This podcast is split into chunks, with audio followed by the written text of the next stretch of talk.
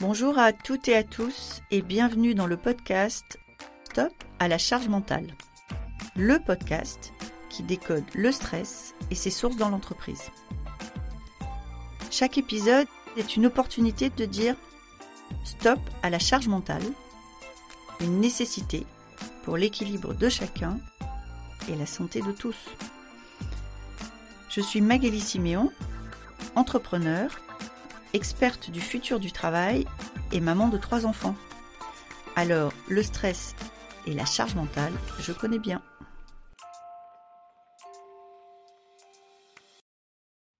Bonjour Julie, bienvenue dans le podcast Top à la charge mentale. Bonjour Magali. Julie, est-ce que vous voulez bien vous présenter pour nos auditrices et nos auditeurs? Bien sûr. Ah, donc moi c'est Julie Souchard du cabinet Essentiel. Donc moi je suis coach professionnel euh, accrédité ICF. Je suis aussi euh, praticienne soul coaching certifiée. Et en fait moi j'accompagne euh, les femmes RH et les personnes hypersensibles à prendre confiance en elles. On va revenir sur est-ce qu'il y a un lien entre femmes et hypersensibles. Mais avant ça, je sais que vous avez exercé des fonctions de RH dans des entreprises. Qu'est-ce qui fait qu'on décide à un moment donné de passer de l'autre côté du miroir finalement? En fait, il y a quelques années maintenant, je me suis rendu compte tout simplement que je savais pas vraiment qui j'étais. J'étais très tournée vers les autres, à vouloir aider les autres, etc. Donc, euh, bah, je tournais jamais le projecteur sur moi, en fait, et du coup, je m'étais jamais vraiment posé la question de, ce que j'aimais, ce que je voulais faire vraiment, etc. Donc, à partir de là, j'ai commencé à m'intéresser un peu à tout ce qui était développement personnel, spirituel. Alors, j'ai lu plein de livres, j'ai écouté des, conférences, tout ça, mais J'étais toujours un peu frustrée parce que sur le moment, j'étais contente parce que je, comprenais des choses, j'avais plein d'informations, mais je voyais pas forcément d'évolution concrète dans ma vie et je savais pas encore vraiment voilà qui, j'étais, ce que je voulais faire.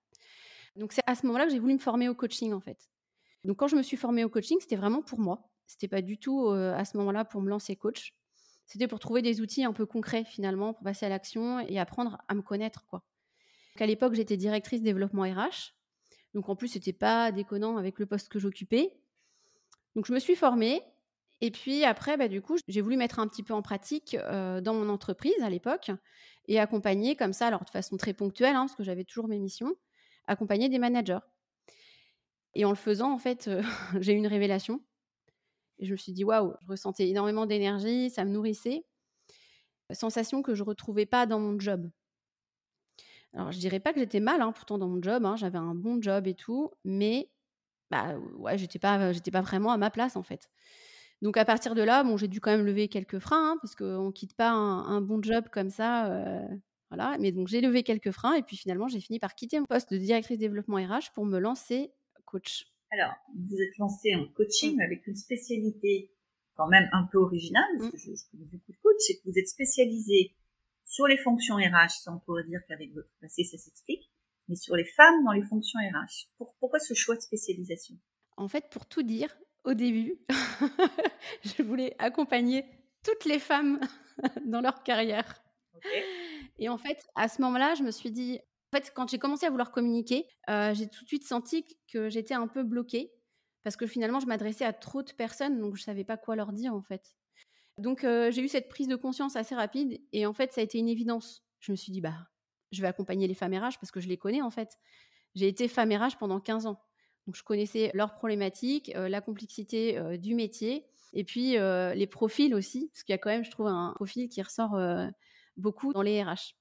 Donc voilà pourquoi? Alors, c'est quoi le profil qui ressort beaucoup dans les fonctions RH? Je vais plutôt parler des femmes, hein, pour le coup. Oui, Il y a beaucoup de femmes qui arrivent dans les RH en ayant cette volonté, ce souhait à la base d'aider, d'accompagner.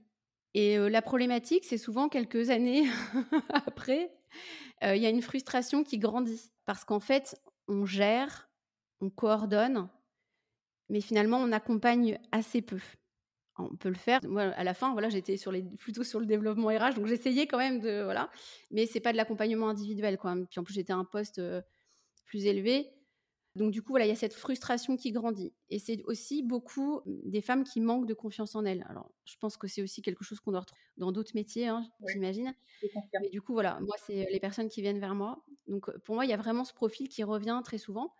Et il y a aussi une autre chose, là, c'est une prise de conscience plus récente, c'est que j'ai beaucoup de femmes RH qui sont aussi hypersensibles. D'accord. Donc, si, je, si je reprends, comme je le comprends, la fonction RH attire, pour parler des femmes, des femmes qui viennent dans cette fonction, dans une logique d'aider, cette fonction RH qui serait une fonction de contribution à l'humain. Ces femmes qui viendraient pour aider, pour vous, il y aura un peu une surreprésentation de femmes hypersensibles, comme ça que vous le voyez. Oui. Et alors, qu'est-ce que ça fait quand on est une DRH euh, dans une entreprise aujourd'hui et qu'on est hypersensible?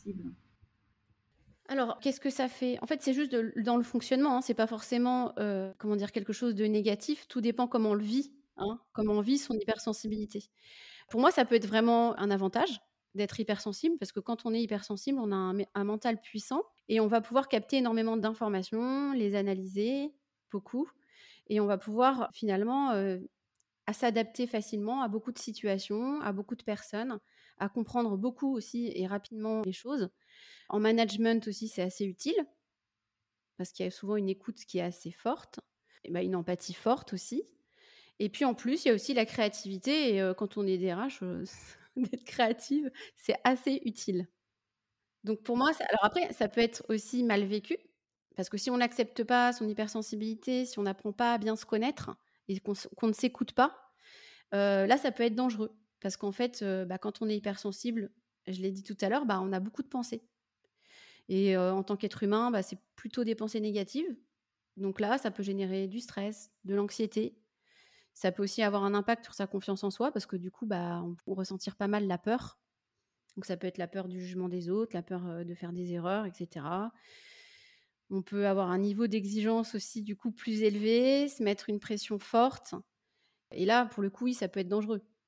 On reviendra tout à l'heure à justement comment vous pouvez aider les femmes hypersensibles. Avant ça, j'aimerais bien que vous nous disiez un petit peu, finalement, vous avez été du côté euh, fonction RH, aujourd'hui vous êtes de l'autre côté. Comment est-ce que vous voyez évoluer aujourd'hui le métier et la fonction RH dans l'entreprise? On est en 2023, on parle beaucoup des enjeux de grande émission, de foyer de coaching, de rétention des talents, de qualité de vie au travail, de bonheur au travail. Vous voyez tout ça comment et comment est-ce que vous voyez les fonctions RH réagir ou répondre à, à bah, je trouve justement qu'il y a un petit décalage entre tout ça, là, tout ce que vous venez de dire, et après la réalité. C'est-à-dire qu'il y a beaucoup, beaucoup de RH qui n'ont quasiment aucun moyen, parfois qui sont seuls, et qui ne peuvent pas du tout mettre en place bah, des politiques sur le bien-être des salariés, sur la QVT. En fait, tout dépend déjà de la politique voulue par bah, déjà la direction de l'entreprise. Hein, parce qu'il y a aussi alors, je ne veux pas noircir le trait, parce que ce n'est pas le cas dans toutes les entreprises, mais il y a beaucoup d'entreprises qui vont pas forcément se préoccuper beaucoup du bien-être de leurs euh, collaborateurs et qui vont avoir une vision déjà de la fonction RH qui va être hyper restrictive. Ça veut dire en gros euh, gérer les obligations légales, euh, la charge administrative, et puis ce sera déjà bien suffisant. Du coup, on a souvent un positionnement qui peut être compliqué. Alors après, il y a des entreprises, souvent plus grandes, plus modernes, qui vont avoir déjà bah, une vision bah, aussi plus moderne et qui vont donner les moyens. Et là, là, ça devient intéressant. là, ça devient intéressant parce que là, du coup, bah, quand on est RH, on va pouvoir vraiment jouer son rôle. Hein. Et son rôle, il ne doit pas se restreindre à gérer, entre guillemets, les obligations légales de l'entreprise en termes RH ou à gérer la charge administrative.